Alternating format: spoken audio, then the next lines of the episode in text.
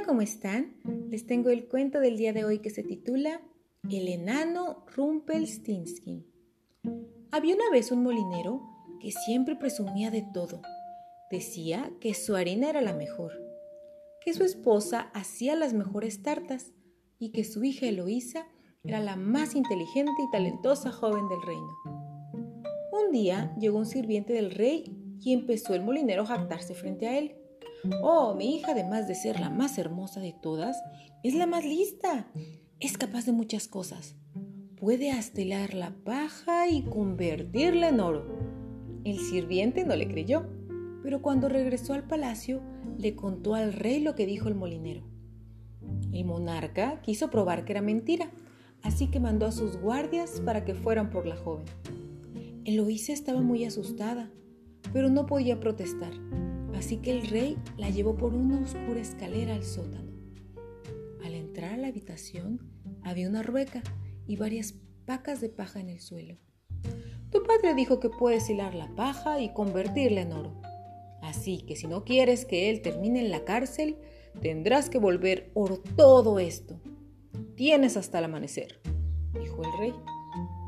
Eloísa intentó convencerlo, pero él no quiso escucharla y cerró la puerta con candado. Cuando estaba sola en la habitación, ella empezó a lamentarse.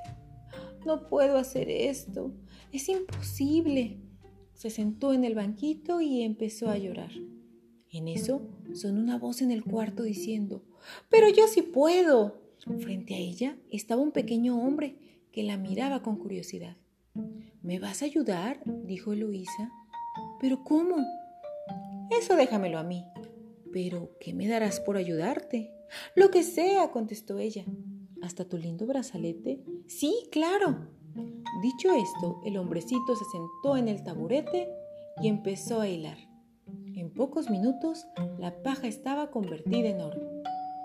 Eloísa agradeció y entregó su brazalete al hombrecito. Al día siguiente, el rey se sorprendió mucho al ver que era verdad, pero eso hizo que quisiera más oro.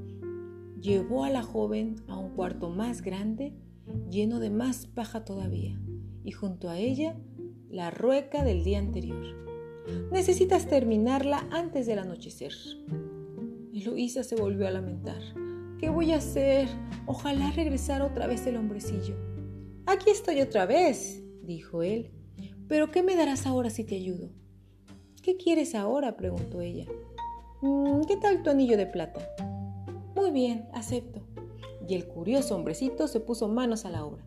Al poco tiempo ya había hilado toda la paja del lugar. Eloísa le entregó el anillo dándole las gracias y él se marchó. Al anochecer, cuando el rey regresó, estaba muy emocionado pero ahora quería más oro para ser el más rico de todos los reinos. Así que después de que la dejó descansar, la llevó a una nueva habitación. La paja llegaba hasta el techo. Si logras convertir esta paja en oro, te recompensaré. Pero si no lo haces, te quedarás encerrada para siempre. Y entonces se fue y la volvió a encerrar. ¿Qué voy a hacer? No puedo quedarme aquí para siempre, dijo ella y se puso a llorar. En eso apareció de nuevo el enano y le ofreció ayuda. Pero yo ya no tengo nada que darte, dijo Loisa amargamente.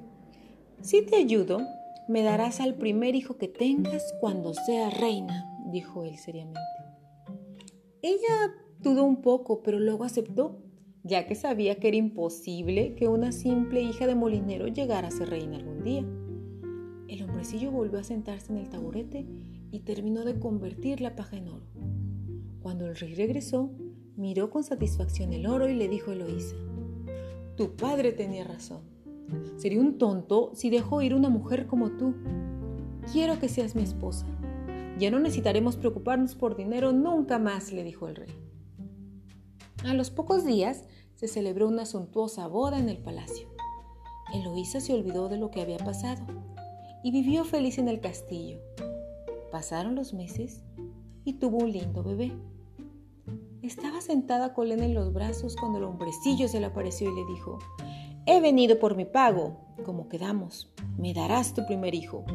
No, llévate lo que quieras, llévate mi corona, oro, lo que sea, pero mi bebé no.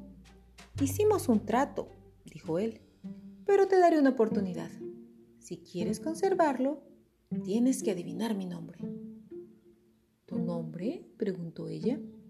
Sí, puedes intentarlo tantas veces como quieras, pero solo tienes tres días. Si no lo logras, me llevaré a tu hijo. Y diciendo esto, desapareció. Eloísa mandó a su mensajero investigar y a realizar una lista con todos los nombres más raros que encontrara. Y ella misma leyó y escribió todos los que pudo en una libreta. Al día siguiente llegó el hombrecillo y empezó a decírselos, pero no era ninguno de ellos. Así que el enanito sonriendo desapareció. El segundo día intentó con otros nombres raros y después de dos horas, el hombrecito se volvió a ir feliz saltando. La reina estaba desesperada, ya no sabía qué hacer, no quería perder a su bebé. Pero entonces llegó el mensajero que volvía de la misión que le había encomendado la reina. He ido por todo el reino, Majestad, dijo pausadamente. Pedí ayuda a todo aquel que me topé en el camino para hacer esta lista. Cuando ya venía por acá, acampé en el bosque. Me desperté porque vi un brillo a lo lejos y lo seguí. Y ahí estaba, era un pequeño hombrecito que bailaba y cantaba en una hoguera. Decía algo como, no lo adivinará, no lo hará, y ese bebé tendré, porque nunca adivinará que Rumpolstinsky mi nombre es y siempre será. La reina estaba feliz, recompensó a su mensajero y se preparó para recibir al hombrecillo. Cuando llegó Rumpelstiltskin le dijo, es tu tercer día y tu última oportunidad. No la desaproveches, dijo sentándose. Mm, seguro te llamas Pánfilo, o Zacarías, o tal vez Bartolo. ¡Ah, no! Ríndete de una vez, nunca lo adivinarás. Mm, no lo sé, no me voy a rendir. Y yo creo que te llamas Rumpelstiltskin.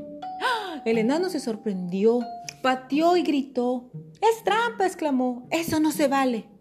Volvió a dar una patada al suelo y luego desapareció, no regresando jamás al reino.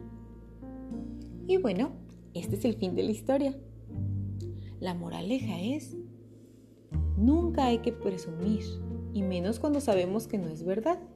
Esto lo digo por el molinero, ya que eso puede meternos luego en problemas a nosotros o a nuestra familia. Espero que les haya gustado. No olviden visitar nuestra página de Facebook, Entre Caballeros y Dragones, al igual que nuestro blogspot. Y bueno, seguirnos en nuestros canales también de Anchor y Spotify. Nos escuchamos en el próximo cuento. Hasta luego.